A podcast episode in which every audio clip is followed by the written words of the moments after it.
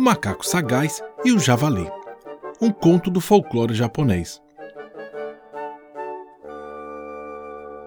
Era uma vez, no Japão, um macaco que vivia com seu dono e a sua dona.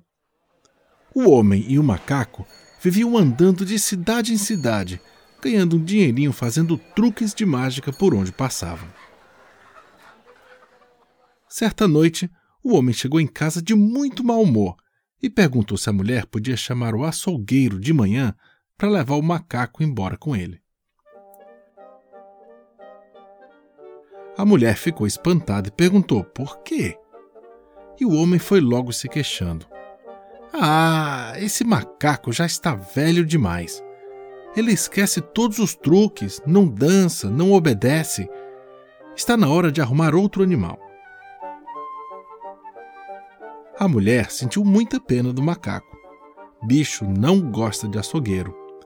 É no açougue que se vende carne de vaca, carne de galinha, carne de porco, e se o macaco fosse parar lá, no mesmo dia, na certa, ia ter carne de macaco para vender.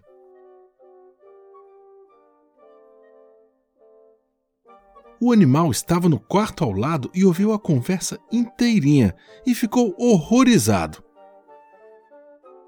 Que mal agradecido ao meu dono! E eu aqui trabalhando para ele por tantos anos, e é isso que eu ganho na minha velhice? O que é que eu faço agora? pensou o macaco. Então ele se lembrou de um javali selvagem, um tipo de porco bravo, que vivia na floresta e era considerado muito sábio pelos outros bichos.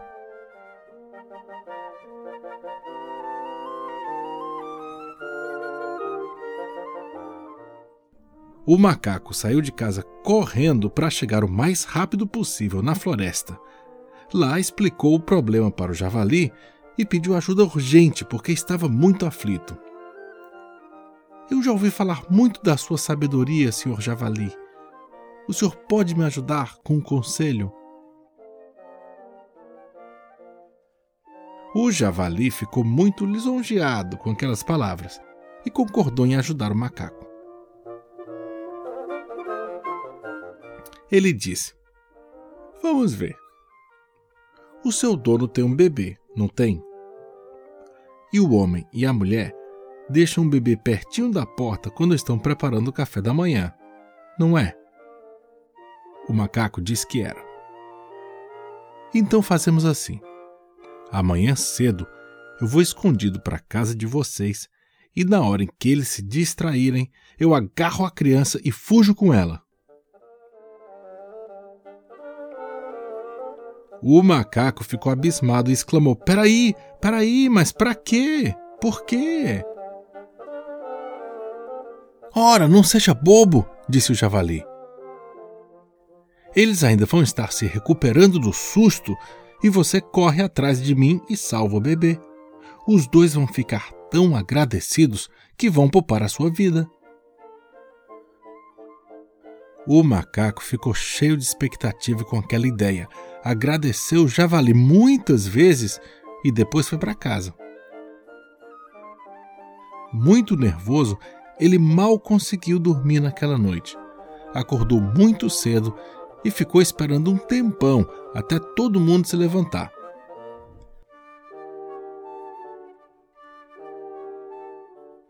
Mas daí aconteceu tudo como o javali tinha previsto. A mulher abriu as portas da casa, colocou o bebê perto da varanda e, enquanto isso, o pai andava pela casa se preparando para ir trabalhar. O bebê ficou ali no berço, sossegado. De repente, um barulho e um choro de criança. A mulher correu para a varanda e chegou só a tempo de ver o javali fugindo pelo portão com um bebê debaixo do braço.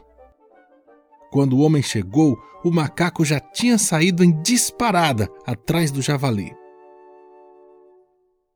os pais ficaram paralisados, mas muito emocionados com a coragem do macaco, que voltou dali a pouco com o bebê nos braços.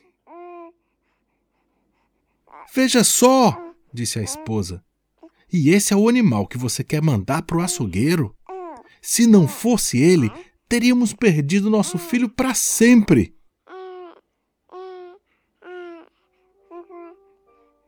Tem razão, concordou o homem pegando a criança no colo. Quando o açougueiro chegou, o homem e a mulher nem mencionaram o macaco, mas acabaram fazendo encomenda para o jantar daquela noite: carne de javali. Enquanto isso, deram uma banana bem docinha para o macaco e nunca mais falaram em se livrar dele.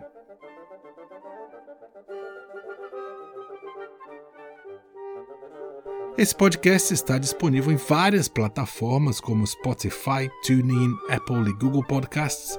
Se você gosta, compartilhe.